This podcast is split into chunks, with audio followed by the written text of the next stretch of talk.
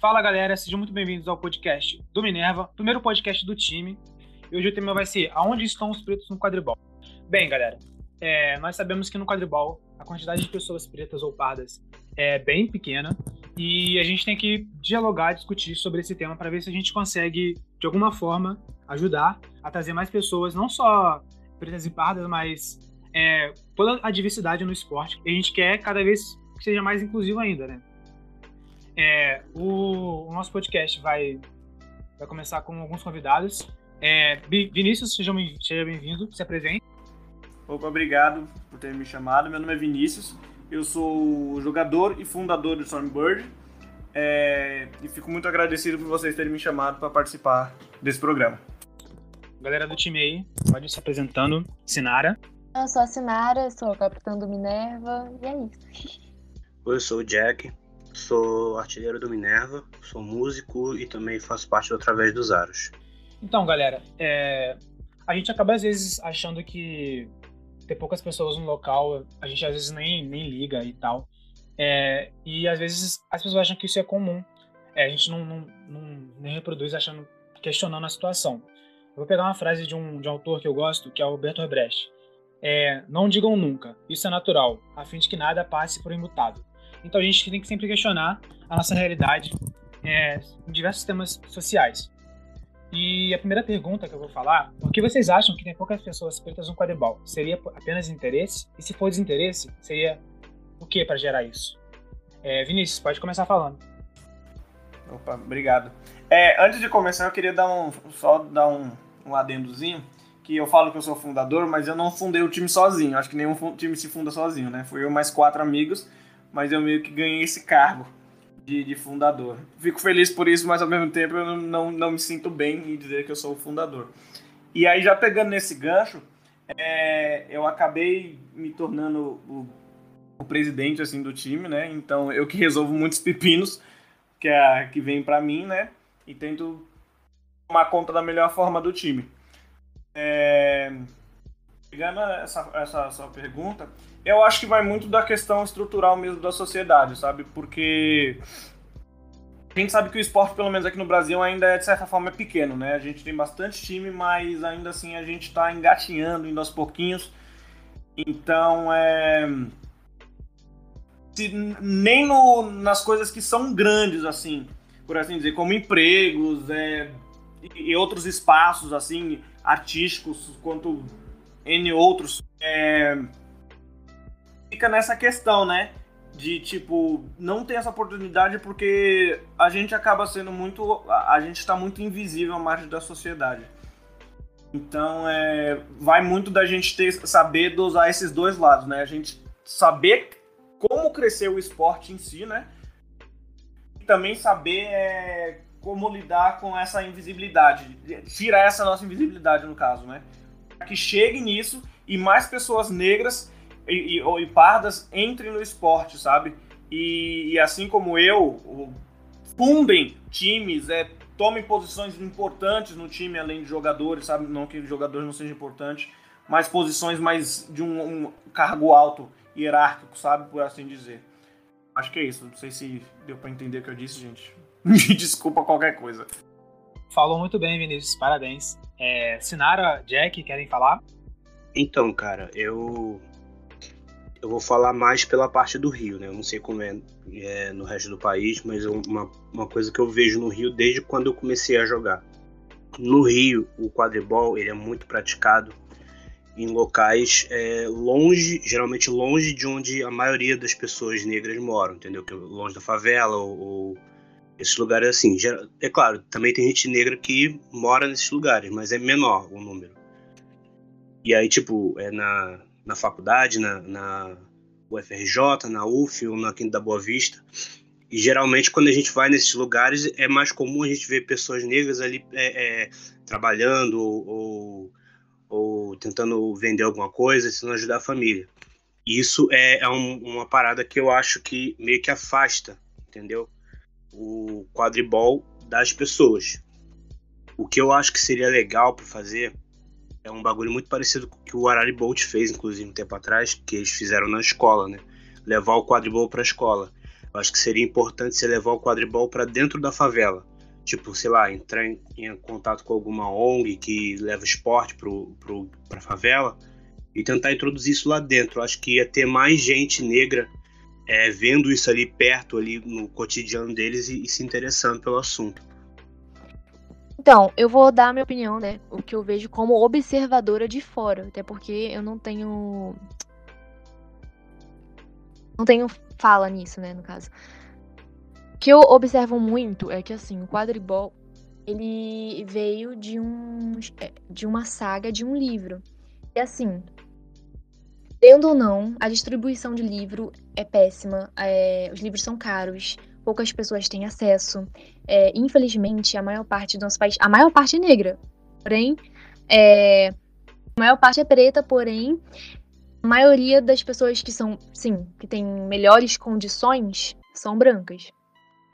Então, assim, é, a maioria das pessoas, é o que o Jack falou, estão na favela, a maioria das pessoas pretas estão na favela, estão em lugares pobres. A maioria, não todas, claro. Mas o que eu quero dizer com isso? É porque, assim, acaba que as pessoas pretas têm menos acesso à literatura, infelizmente, e o que acaba fazendo com que eles não conheçam assim tão bem o esporte, não, não se interessem tanto, porque não são fãs da saga, porque não tiveram acesso realmente, sabe, a, a, a esse tipo de cultura, ou tiveram muito pouco acesso. Então, assim, observando assim de fora, é isso que eu, que eu vejo, sabe, acontecer o, o Vinícius pontuou uma parte muito importante, que é a questão da estrutura, e vocês vieram pontuando também questões que são estruturais, que é muito importante falar. A gente tem uma ideia de racismo quando a gente imagina alguém é, falando palavras ofensivas ou praticando algo, é, discriminando uma pessoa preta pela cor em locais públicos, mas o racismo também é, é uma estrutura que, que, vem vendo pela sociedade há, há anos, que está sendo moldada por, pela luta antirracista. E o que acontece? Vocês falaram coisas muito importantes aí. O Jack falou da localização e você sobre a questão da acesso leitura. É, a gente vê que a educação, ela no, no, princípio, ela não foi destinada às pessoas pretas. E hoje em dia, até a, a gente vê que tem muitas escolas particulares que têm um alto rendimento e, e escolas públicas que têm um baixo rendimento.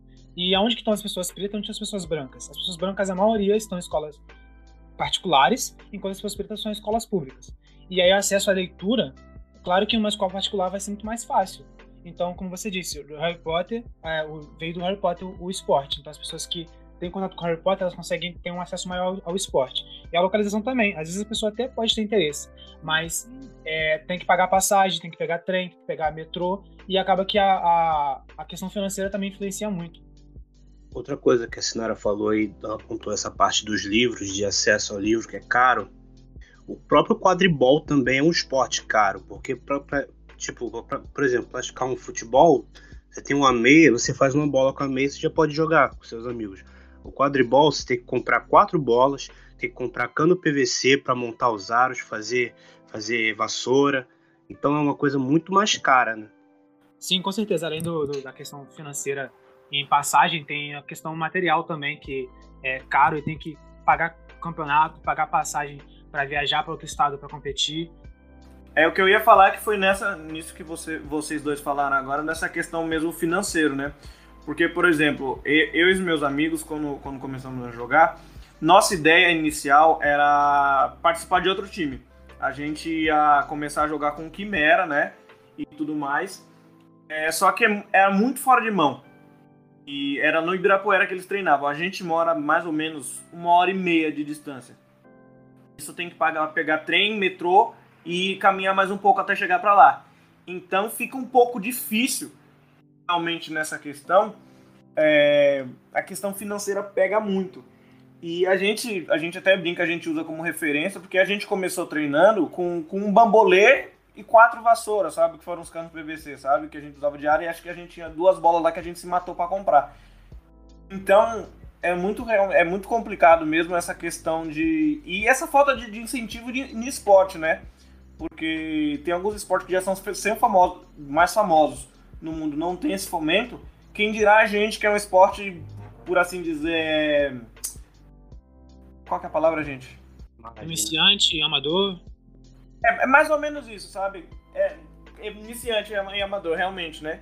que a gente, a gente tá, tá tendo que se, se moldar com, conforme tudo, sabe? Então, realmente, a questão financeira pega bastante. E foi falado também nessa questão de, de localização, né? Porque eu, eu, eu, não sou, eu não moro em favela, mas eu moro em zona periférica, sabe? Então, tipo, o meu redor é praticamente os, os quatro cantos tem uma, sabe? Uma periferia. Então, essa questão de acessibilidade realmente, é, tanto, tanto monetária quanto de acessibilidade física desse fomento esporte, é muito precária pra gente. Para as pessoas que moram moram em zonas mais periféricas, mais, mais restritas, sabe? Que não é centrão da cidade, sabe? Você vê, a galera que, que treinava lá no, no Ibirapuera tem um fácil acesso para lá, sabe? A gente não, e por isso que foi a ideia que a gente teve de fundar mais para nossa região aqui, que é a região do ABC. Vocês não conhecem porque vocês são de outro estado, mas é uma região extremamente para trás de onde a, a, a maioria dos times, que até então eram os quatro principais daqui, né, treinavam. Então, a gente fez uma enquete no nosso Instagram antes de gravar o podcast e uma caixinha de perguntas e perguntamos se as pessoas já tinham sofrido racismo ou preconceito no esporte. É, 24% disse que sofreu e a grande maioria, 56%, disse que não. E eu, eu queria saber se vocês, se vocês sofreram preconceito é, em algum esporte ou no quadribol mesmo. Olha, até então, no quadribol, pelo menos não espero que nunca aconteça, né? Porque infelizmente a gente ainda não teve chance de jogar nada.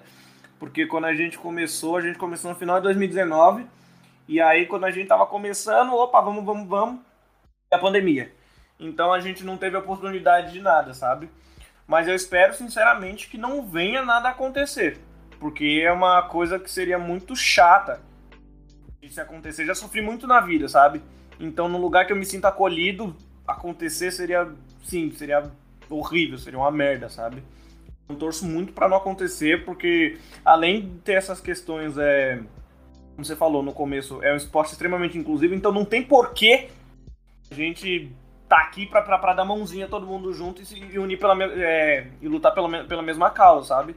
Então acaba sendo muito hipócrita e muito, desculpa, por, perdão, a palavra muito filho da puta se você agir de má fé com outra pessoa por, pela cor dela ou por onde ela veio, sabe?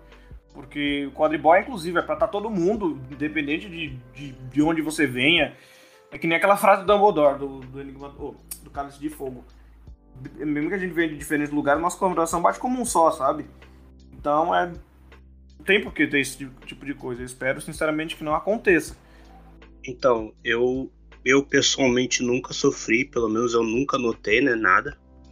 Mas eu já vi acontecer no Campeonato Brasileiro de 2019, na época eu jogava no Rio Ravens. E aconteceu de um cara do, do meu time, eu não vou, não vou falar que time que era ou, ou, ou, com quem aconteceu, mas aconteceu de um cara do meu time tá no meio da partida e alguém da torcida do, do time adversário chamar ele de macaco. Então isso aí foi, foi foda, tá ligado? Porque ficou um climão no time. A gente tentou falar, falar com o juiz e o, os árbitros simplesmente falaram que não ouviram, acabou que não, não resolveu o problema. E ficou por isso mesmo. Aí foi foda. Eu. Eu entrei no quadribol ah, recentemente, né? Recentemente não, já faz três anos, mas tivemos apenas dois anos de pandemia, né?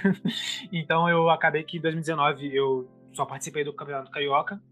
E eu também não, não tive casos de racismo comigo e não presenciei.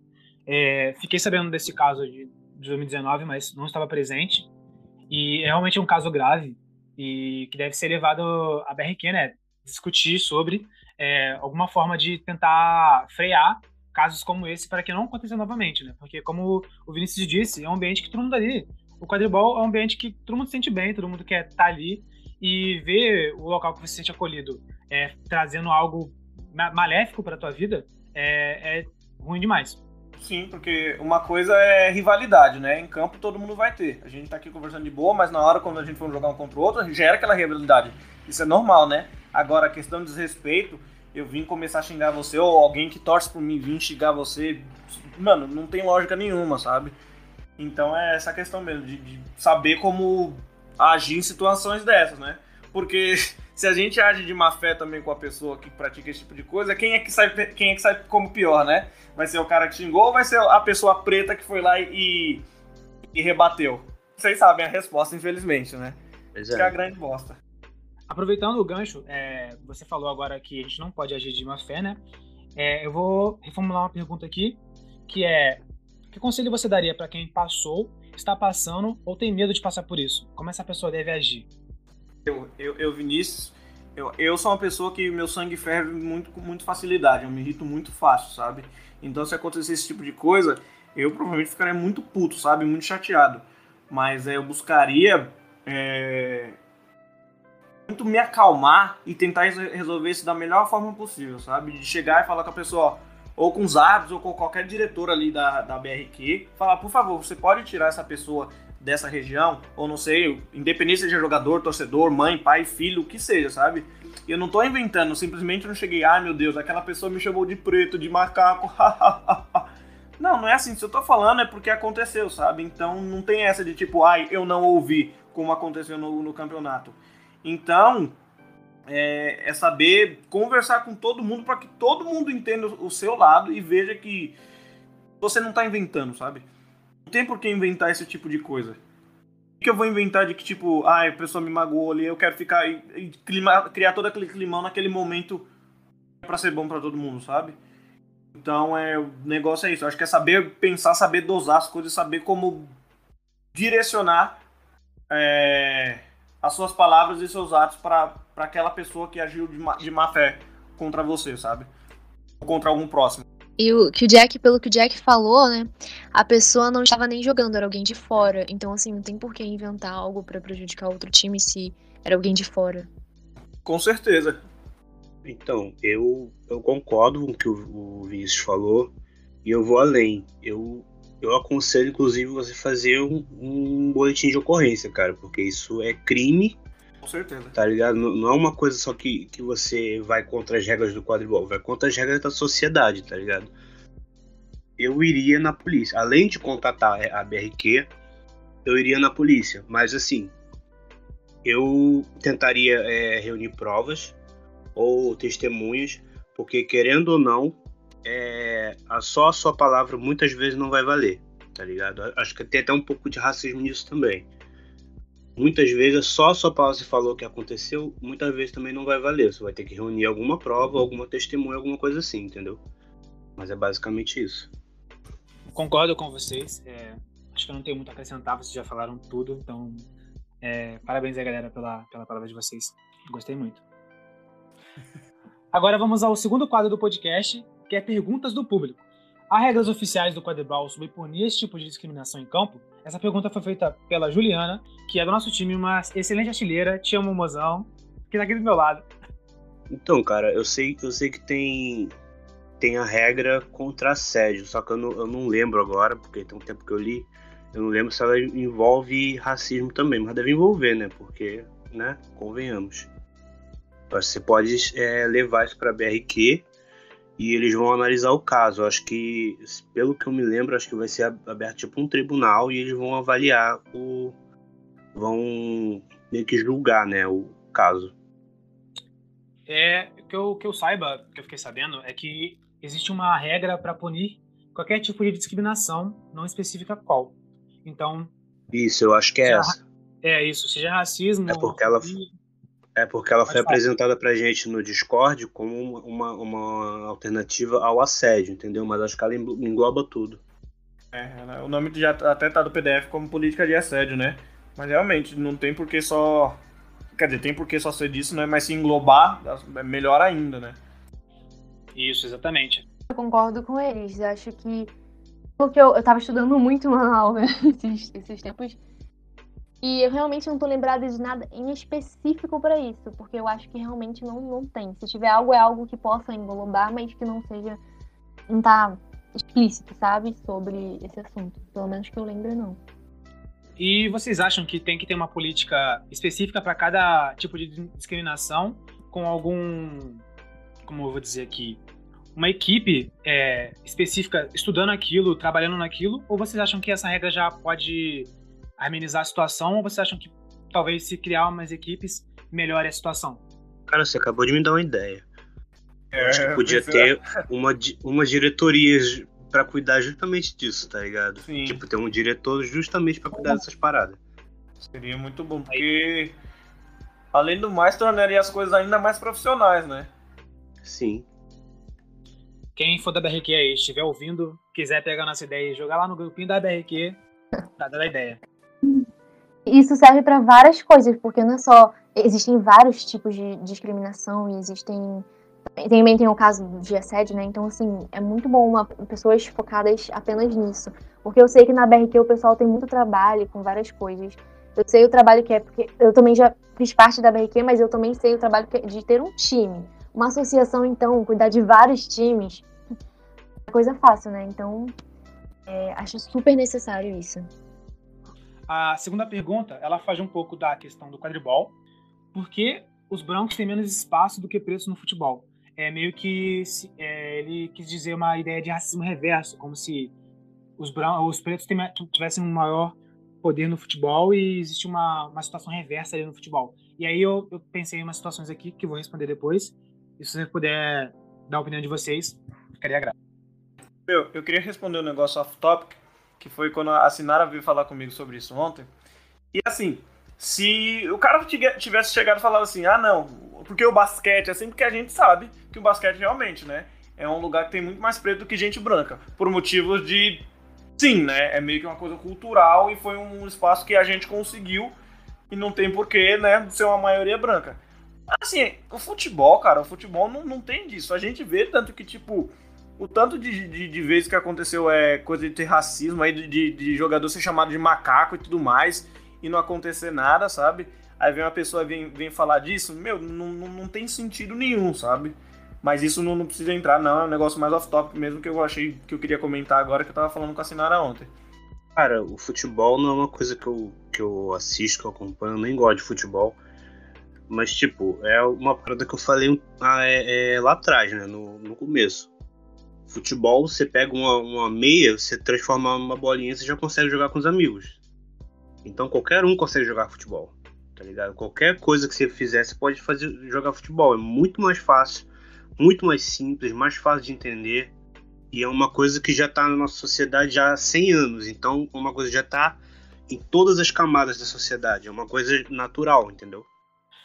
Então, é, me deu até uma, uma ideia aqui, você falando, Vinícius, sobre a questão do basquete. E não sei se você conhece o técnico Doc Rivers.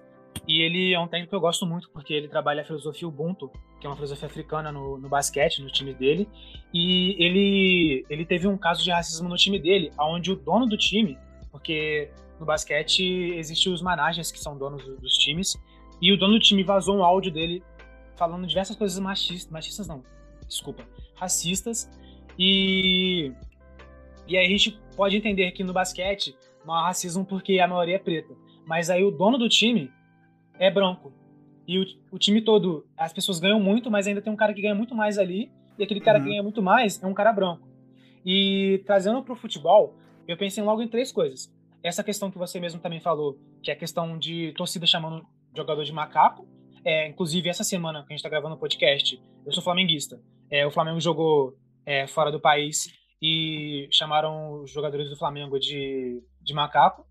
E outra situação também, é, que eu lembrei aqui agora, foi do da Champions League, é, que os jogadores do, dos dois times saíram de campo porque um árbitro é, fez algo racista. E pensando na estrutura do futebol brasileiro, no início da, do futebol no Brasil, onde os grandes clubes não queriam jogadores negros no seu, no seu time. O primeiro time a, a trazer, eu não sou vascaíno, sou flamenguista, como eu disse, mas o primeiro time a trazer jogadores negros para o seu time foi o Vasco. E o Vasco ficou proibido de jogar na, na, nas competições de alto nível porque tinha jogadores negros. Então a gente vê que a estrutura do, do local ainda é racista. Aquilo que a gente trouxe é, antes no começo do podcast, que é sobre o racismo estrutural. A gente pode achar que por ter maioria negra no esporte, não seja não tem racismo, mas ainda tem, porque o racismo não é uma questão só de quantidade, é questão, é questão de estrutura. Porque a sociedade também, a nossa sociedade brasileira, é uma sociedade que tem a maioria negra. Então, se fosse isso, a gente pensasse nessa lógica, a gente não teria racismo no nosso país, porque somos maioria. E o que acontece é que somos maiorias, mas somos as maiorias também em subempregos e aonde as pessoas que detêm altos cargos são as pessoas brancas. Exato, muito bem colocado. Não tem nem o que falar.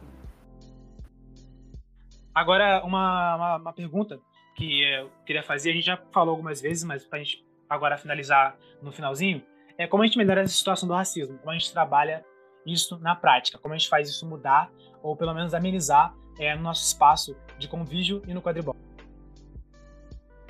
Eu acho assim, e a gente conversou, a gente até surgiu uma nova ideia aqui pra gente, né? Pra gente conversar com a BRQ e criar essas meio que subdiretorias relacionadas a questões de, é, de assédio, né?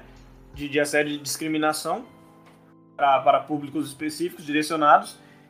Que a gente, se a gente conseguir trabalhar é, em criar setores específicos para que possa haver uma punição adequada porque a gente sabe que, que as pessoas meio que, que trabalham no medo, sabe? Eu não tô dizendo que a gente vai ter que bater em ninguém, chamar é, e fazer coisas extremas, não, mas saber como punir pessoas que agem dessa forma. Porque sabendo que tem, existe a, as pessoas que lidam com isso, que vão te punir, eu acho que as pessoas vão começar a respeitar. Então, é e aí vai, não creio que vai se extinguir, mas pelo menos amenizar isso de ficar ali no, no ralinho, eu acho que dessa, dessa maneira, seguindo esse caminho, eu acho que pode ser um caminho, sabe? Eu concordo com isso que o Vinícius falou.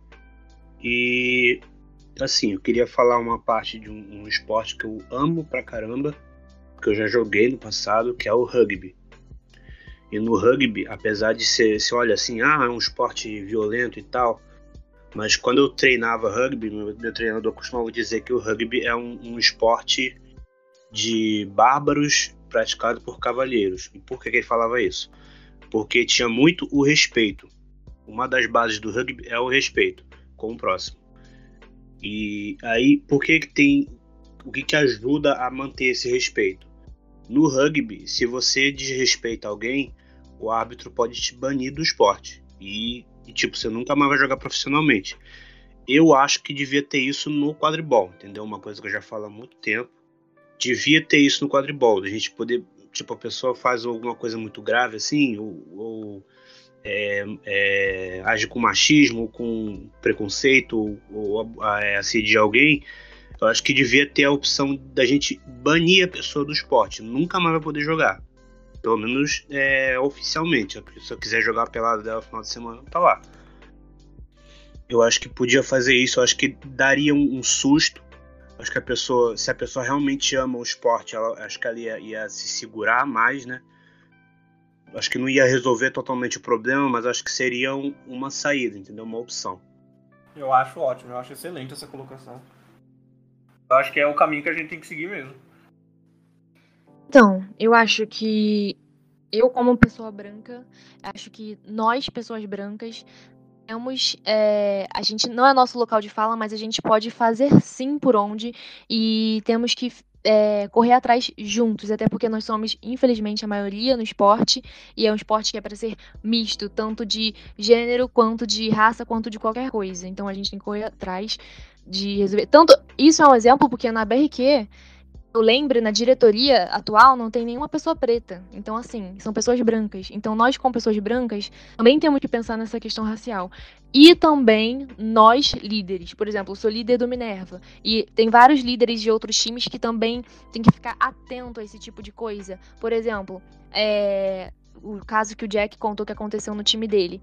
Tô líder eu sou líder. A pessoa pode se sentir mal e não querer fazer nada na hora ou não ter reação. Mas a gente que tem que correr atrás disso. Não é ficar esperando, ah, a pessoa não quer denunciar, ou, ah, a pessoa não, não fez nada, ou ah, o árbitro falou que não viu. Não, o líder tem que ajudar e correr atrás disso, não deixar a pessoa sozinha e na mão passando por uma situação dessas. É, concordo com todos vocês. Acho que lá no começo o Vinícius disse que a gente tem que ocupar espaços. E é exatamente isso. É, homens, mulheres, pretas é, mulheres também, não só mulheres pretas, é, pegar altos cargos, é, seja capitão ou capitão, é, cargos na BRQ, altos cargos no time, fundar times, é, é ter um espaço de, de destaque também, né? é, trazer pessoas pretas pro, pro quadribol e dar a elas destaque, para que elas se sintam representadas naquele espaço. Porque você pode até ser um atleta naquele esporte, mas você não vê ninguém na diretoria, como é que você se sente representado? Você não tem ninguém destaque da sua cor naquele local, então acho que também é importante isso, a gente dar destaque. E também outra, outra situação, é, isso é para os times pensarem, é, também já foi dito aqui no podcast, mas eu quero repetir, que é sobre projetos. A gente pode tentar fazer projetos para trazer o, o esporte para locais inacessíveis, é, para que essas pessoas não precisam gastar a locomoção. E o time também ter a sua caixinha e ver se alguém tem necessidade e não pode comprar um uniforme, uma chuteira, pagar uma passagem, essa caixinha do time poder ajudar. Eu sei que no quadribol é difícil arrecadar dinheiro, é, todos os times estão lutando para ter algo, mas é, é uma, algo a se pensar para que no futuro próximo a gente consiga é, extinguir o racismo do esporte. Agora, para finalizar, antes de nos despedirmos dos públicos, eu queria saber se alguém de vocês tem algum livro, filme, reportagem, é, programa de televisão, qualquer coisa que queira indicar sobre o tema de hoje. Eu tenho, eu tenho um curta para indicar que passou no, no Oscar, que foi vencedor do Oscar do, do ano passado. Two Distant Strangers, ou algo como Dois é, Estranhos Distantes, sabe? Que conta exatamente sobre essa questão de racismo e como ela é é repetitiva, sabe? É todo, por mais que você tente fugir, fugir, fugir, sempre vai ter alguma coisa que vai te pegar, porque a sociedade é assim. É, é racista e vai ser por muito tempo, até não sei quando. E a gente está aqui para tentar mudar isso e extinguir isso de vez. Tanto racismo quanto qualquer outro tipo de preconceito. Eu, eu vou recomendar um livro, né? é da Jamila Ribeiro, que é o Pequeno Manual Antirracista. Esse livro tem, tem ganhado uma popularidade esses dias e ele fala justamente desse racismo estrutural, né? Que ele conta lá desde a escravidão até os dias de hoje. E uma parada também que eu queria recomendar é, é uma, pessoa, uma questão mais de orgulho, né? Que vocês, eu pelo menos eu me sinto muito orgulhoso da minha raça quando eu ouço é, são as músicas do Rio com Sapiência. Recomendo pra caramba também, pra você ouvir. Eu ia citar exatamente o Pequeno Manual Antirracista. É, parabéns, Jack, pela, pela dica. É um livro super simples de ler, é uma linguagem bem tranquila. É, a Jamila pensou nisso, né? Porque o livro é para ser a todos, então não é uma língua difícil, uma língua universitária. E, e também é um livro super barato, que eu comprei ele na Amazon, foi por 13 reais, então Vale muito a pena. Eu queria falar de um livro. É, o Sol é para Todos, não sei se vocês já ouviram falar. É isso aí, galera. Chegamos ao final do nosso podcast. É, peço desculpa que eu gaguejei às vezes, mas é, vamos pegando o jeito ao tempo, com o tempo. Sigam lá no, na, no Instagram, é Avante Minerva, que é o Instagram do nosso time. E é isso, galera. Muito obrigado. Vini, deixa aí o Instagram do time. Também o time Stormbridge tem um podcast, né? Que eu já ouvi também, muito bom, parabéns. E deixa aí pra galera, pra galera saber? Ah, segue lá, arroba Stormbird. Se quiser me seguir também, arroba Niganistos no, no Instagram. E, e obrigado, gente, pela oportunidade, por ter me, me chamado para participar desse podcast. Fiquei muito feliz e me fez pensar nova, de, de uma forma diferente até. Obrigado por isso. Obrigado você, Vini. Falou muito bem. Parabéns aí pela participação. Então, gente, eu só queria agradecer ao Jack e ao Vini por disponibilizarem o tempo deles e foi, um, foi muito legal é, conversa com vocês. Foi algo, é algo muito importante que eu acho que tinha que ser falado, tinha que ser abordado. Porque a gente não comenta muito, às vezes a gente acha que não é nada demais, mas sim, é uma coisa demais, é uma coisa importante. Então, muito obrigada mesmo, de coração. Meu, o que eu puder fazer pelo quadribol brasileiro, pode contar comigo que eu tô aí. Obrigado mais uma vez. Valeu, galera. Tchau, tchau. Até a próxima.